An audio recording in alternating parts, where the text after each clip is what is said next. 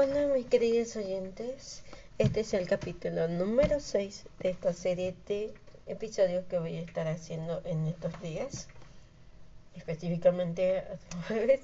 Y el día de hoy, como lo hicimos al igual que el día viernes, vamos a tener dos episodios. Em, recuerdo que el día de ayer no les dije cuál sería el tema del día de hoy, entonces el tema del día de hoy va a ser la leyenda de la quemada. Tal vez muchos ya la hayan escuchado, tal vez otros no. Yo no la había escuchado, yo no había oído de ella. Y pues bueno, vamos a leerla de una vez. Esta historia es originaria por lo que sé de México, pero como ya hemos dicho en algunos en algunas ocasiones, tal vez en tu ciudad la conoces como mm, con otro nombre o haya una leyenda que sea parecida. Así que pues comencemos. La calle de Jesús María narra una historia peculiar sobre una joven de 20 años de nombre Beatriz que llegó a la Ciudad de México en el siglo XVI en compañía de su padre Gonzalo Espinosa de Guevara, procedentes de España. Como sabemos, las calles del centro, así como sus casas y personajes históricos, pertenecieron a las altas esferas del poder español. La calle de la Quemada, que hoy lleva el nombre de Quinta Calle de Jesús María, nos cuenta una leyenda que persiste a lo que ocurrió a mediados del siglo XVI. En dicho siglo, la Nueva España estaba regida por don Luis de Velasco I, quien reemplazó al virrey don Antonio de Mendoza, enviado al Perú con el mismo cargo. Don Gonzalo Espinosa de Guevara vivió en el centro histórico con su hija Beatriz, ambos españoles llegados de la villa de Ilecas trajeron una gran fortuna que el caballero hispano acrecentó aquí con negocios, minas y encomiendas. Se dice que la riqueza de don Gonzalo era mucho menor que la hermosura de su hija. Ella tenía veinte años, cuerpo de gracias, formas, rostro hermoso y una blancura de azucena enmarcando en abundante y sedosa cabellera que le caía por los hombros y formaba una cascada hasta la espalda de fina curvadura.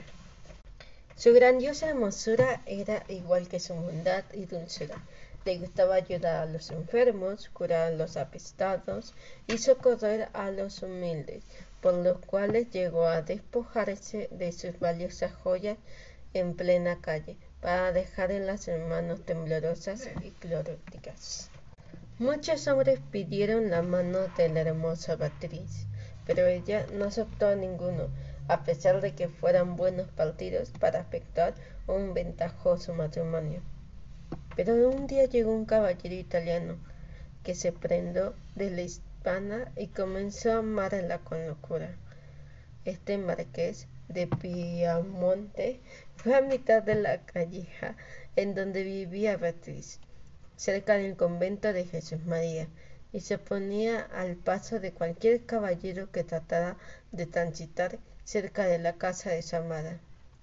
Fueron varias peleas con los caballeros que le contestaron al italiano la osadía, pero siempre resultó vencedor. Así que era común ver a otros caballeros en el piso blandidos y con heridas, reduciendo los posibles candidatos que pudiera reposar a Beatriz. Pero esta actitud celosa llevó a la tristeza a Beatriz, y una noche, después de rezar ante la imagen de Santa Lucía, Virgen Mártir, que se sacó los ojos, tomó la decisión de no volver a ver a don Martín Scupoli, marqués de Piamor y Cielo. Al regresar a su alcoba, puso un carbón y le prendió fuego. Las brasas y el calor se hicieron intensas y entonces, sin dejar de invocar a Santa Lucía, pronunciando entre lloros el nombre de don Martín, se puso de rodillas y clavó con decisión su rostro hermoso sobre el brasero. En la nada carne quemada se esparció por la alcoba. Doña Beatriz pegó un grito y cayó desmayada junto al anafre. El fraile fray Marcos de Jesús y García entró corriendo a la casona después de escuchar el grito. Encontró a Beatriz en el piso, la levantó con gran cuidado y quiso colocarle hierbas y vinagre sobre el, sobre el rostro quemado al mismo tiempo que le preguntaba qué le había ocurrido. Beatriz explicó los motivos que tuvo que llevar a su flagelo y su intención. Esperaba que con ese rostro Martín Viamonte dejaría de amarla y los duelos en la calleja terminaran para siempre. El religioso fue en busca de don Martín, explicó lo sucedido. El italiano fue deprisa a la casa de Beatriz y la encontró sentada en un sillón con el rostro cubierto en un hilo negro que ya estaba manchado de sangre y carne negra. Con mucho cuidado le descubrió el rostro, se quedó atónito y apenado, miró los ojos, los dos agujeros con los párpados quemados, mejillas con cáteres abiertos y unos labios con muecas desfiguradas. El marqués se arrodilló y le dijo Beatriz, yo os amo, no por nuestra belleza física, sino por vuestra cualidad moral. Sois buena y generosa, sois noble, y vuestra alma es grande. En llanto cortó estas palabras y ambos lloraron de amor y de ternura. La, la boda se celebró en el templo de la profesa. Se gastó una gran fortuna en festejos, aunque Beatriz se cubría el rostro con un velo blanco. Es por eso que la calle se llamó Calle de la Quemada, en memoria de esta leyenda. Como vemos, aquí esta historia mm, ya no fue tanto de terror, sino fue más como de amor, como lo habíamos visto ya en lo que era el callejón del beso o como habíamos hablado ya sobre el callejón del beso.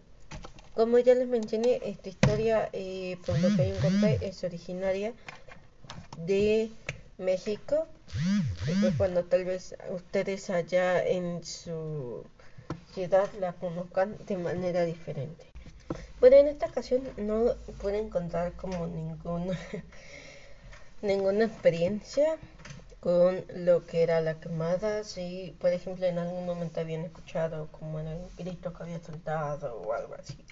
Pero no, honestamente esta solamente ha sido el día de hoy una historia de amor.